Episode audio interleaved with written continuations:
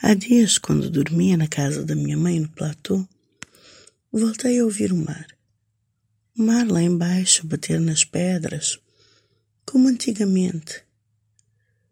Isto no tênis, onde cresci. Um conjunto de prédios onde moravam funcionários do governo, que ficava entre a Rua dos Correios e o quartel Jaime Mota. Aquilo transportou-me para o platô da minha infância, antes da EMEP, antes das lojas chinesas, quando havia as icônicas lojas Casa Feba, Casa do Leão e a Serban, cujo telhado se incendiou e na altura foi um grande alarido, lembro-me bem. Antes o mar vinha até cá abaixo, no cruzeiro, e de vez em quando até ouvíamos que alguém se havia suicidado, que alguém se havia se atirado da grande cruz de pedra lá para baixo, para o mar. Hoje em dia passa a estrada lá embaixo, nem isso se pode fazer. Antes havia também lá embaixo o bosque da Praia Negra, onde os piratinhas se escondiam depois de assaltar algum desavisado no platô. Já não há nem bosque nem Praia Negra, ou também conhecida como Cocas Beach, como os surfistas lhe chamavam, faziam grandes campeonatos de surf lá embaixo e ficávamos cá em cima a ver, no cruzeiro.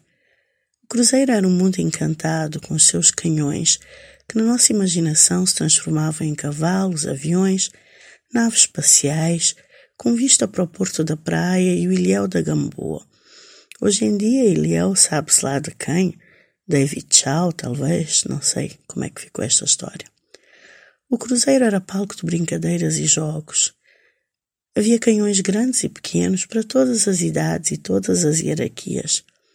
No verão, depois das chuvas, havia plantas que nos davam na cintura – com flores que fazíamos guirlandas e brincávamos de carnaval e casamento. E havia casamentos e batizados na igreja, na igreja católica da praça, todos os sábados. Havia também a rica fauna, com gafanhotos e joaninhas, havia a época das borboletas amarelas e brancas, e muitos gatinhos vadios. E pássaros que vinham fazer ninho nas árvores do tênis. Até hoje fazem. Havia montes de pedrinhas lisas das obras do platô que íamos para escutar, para encontrar as pedrinhas boas para jogar o Aizum. Ah, era muito importante. E também para jogar a malha. Havia casas que vendiam doce e fresquinha. A do senhor arquiteto era icônica, com os seus quitutes, os quitutes da Dalila. Esse nosso reino ia do cruzeiro, passava pela Rua dos Correios, até a torre da igreja, que nos ensinou as horas com o bater do sino. Sabíamos que quando o sino batesse, significava que eram seis horas, e tínhamos uns minutos de tolerância para voar para casa. Era hora de banho e lanche. Encontrávamos a mesa posta, com chávenas para leite e café, porque nessa altura as crianças bebiam um pingo de café no leite. A minha empregada gostava de fazer mousse de abacate para o lanche. E eu não gostava tanto, mas depois comecei a adorar. Naquela época que o abacate não valia nada. Hoje em dia é uma iguaria vegan. Não há camusses, pois é quase um queijo fino. Fazia-se também gemada. E adorávamos gemada, que já nem me lembro bem como era, mas lembro que era muito cremosa e doce. Abriam-se imensas valas, uh, nas estradas, na rua do quartel, para colocar não sei que fios, cabos ou consertar não sei que canos. Só sei que adorávamos saltar lá para dentro e brincar de sei lá o quê. Mas as valas eram uma sensação e voltávamos castanhos e russos até os cabelos.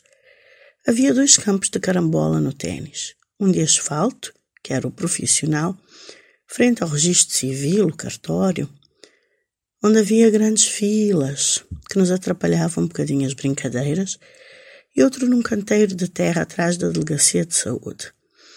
Para os mais amadores, os aprendizes.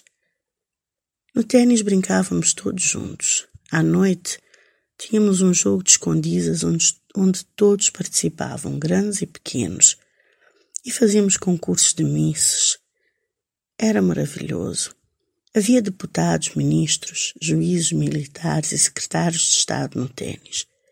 Nossos pais, Mas o mais interessante é que nunca soubemos disso, nunca ligamos para isso. Naquela altura eles eram todos pobres. Não era como hoje em dia.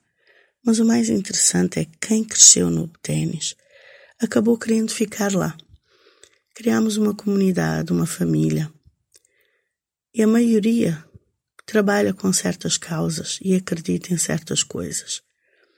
Agora fazemos churrasco e Halloween para os nossos filhos, umas noites de cinema, onde projetamos nos prédios desenhos animados ou filmes temáticos. Essa geração já não mora no tênis, só alguns, mas carrega parte dessa herança, dessa meninice, uma meninice dos sonhos do nosso país da nossa nação, os sonhos da esperança.